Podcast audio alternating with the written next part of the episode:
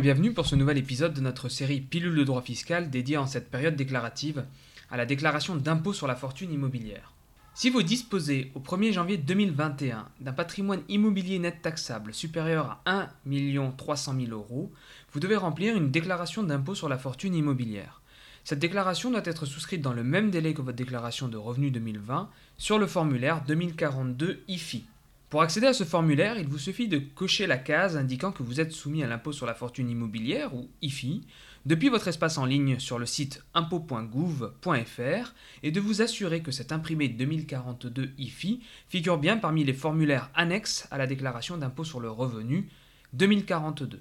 Pour mémoire, cet impôt remplace l'impôt de solidarité sur la fortune ou ISF depuis le 1er janvier 2018. Pour déterminer votre assujettissement à cet impôt, vous devez vous placer au 1er janvier de l'année considérée et évaluer votre patrimoine immobilier net taxable au niveau de votre foyer fiscal comprenant votre époux, partenaire de Pax ou concubin notoire, mais également vos enfants mineurs. Si vous êtes résident fiscal de France, l'ensemble de votre patrimoine immobilier mondial restera dans le champ de l'assiette de cet impôt. A contrario, si vous résidez à l'étranger, l'assiette de l'IFI ne comprendra que vos actifs immobiliers français. Les biens immobiliers affectés à votre activité professionnelle seront quant à eux exonérés. Quels sont les formulaires et les annexes?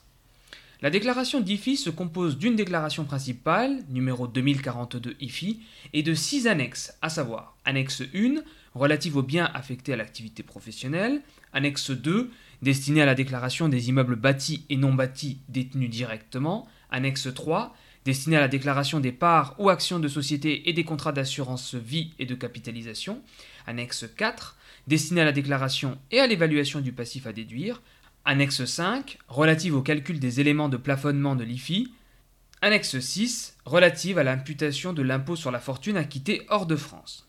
Quant à la déclaration allégée numéro 2042 IFI-COV-K, elle est à souscrire si vous ne disposez pas par ailleurs de déclaration de revenus numéro 2042 et elle se compose d'une seule page permettant de donner des indications relatives à votre identité et à votre situation de famille.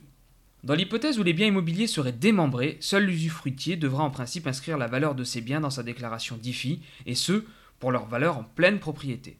De même, les actifs immobiliers placés dans un trust de droit étranger seront compris pour leur valeur vénale nette au 1er janvier, dans le patrimoine du constituant ou du bénéficiaire réputé constituant, sauf si le constituant rapporte la preuve que les biens en cause ne lui confèrent aucune capacité contributive, cette preuve ne pouvant résulter uniquement du caractère irrévocable du trust et du pouvoir discrétionnaire de gestion de son administrateur. Attention, seuls les immeubles bâtis et non bâtis détenus directement sont à déclarer en annexe 2.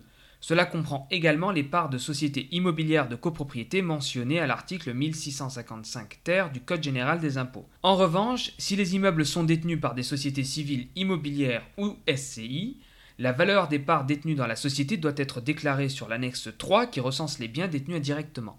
Vous mentionnerez la date et le prix d'acquisition de l'immeuble, la nature, maison, appartement, parking, et l'adresse de l'immeuble et les caractéristiques du bien, à savoir s'il s'agit de votre résidence principale, de votre résidence secondaire. Il faudra également renseigner le nombre de pièces et où les mètres carrés. La cinquième colonne sur les biens mixtes ne concerne que les biens à usage professionnel pour partie et à usage privé pour le surplus. Seul est indiqué ici le pourcentage du bien considéré comme non professionnel. Puis vous mentionnerez la valeur du bien, sachant que la valeur déclarée de la résidence principale au 1er janvier 2021 est retenue après application d'un abattement de 30% et est reportée case 9AA de la déclaration principale numéro 2042 IFI. La valeur des autres immeubles est totalisée case 9AB du formulaire 2042 IFI.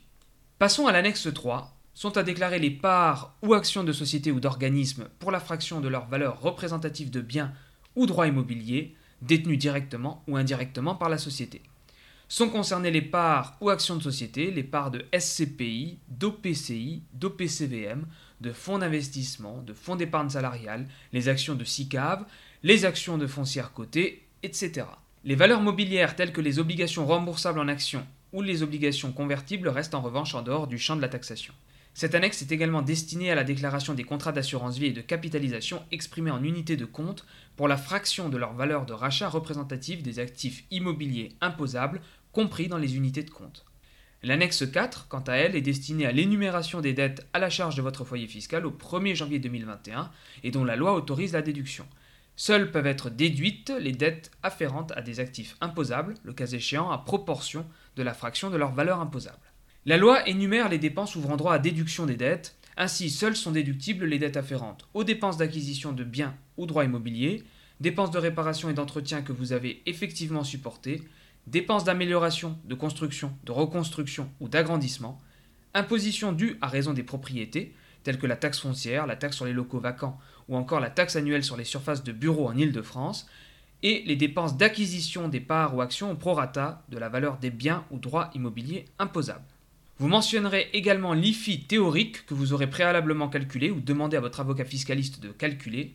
Les montants des dettes seront totalisés lignes 9GF et 9GH de la déclaration principale numéro 2042 IFI. Éventuellement, le montant d'IFI pourra être plafonné afin d'éviter que le total formé par l'IFI et l'impôt sur le revenu que vous avez à supporter n'excède 75% de vos revenus de l'année précédente.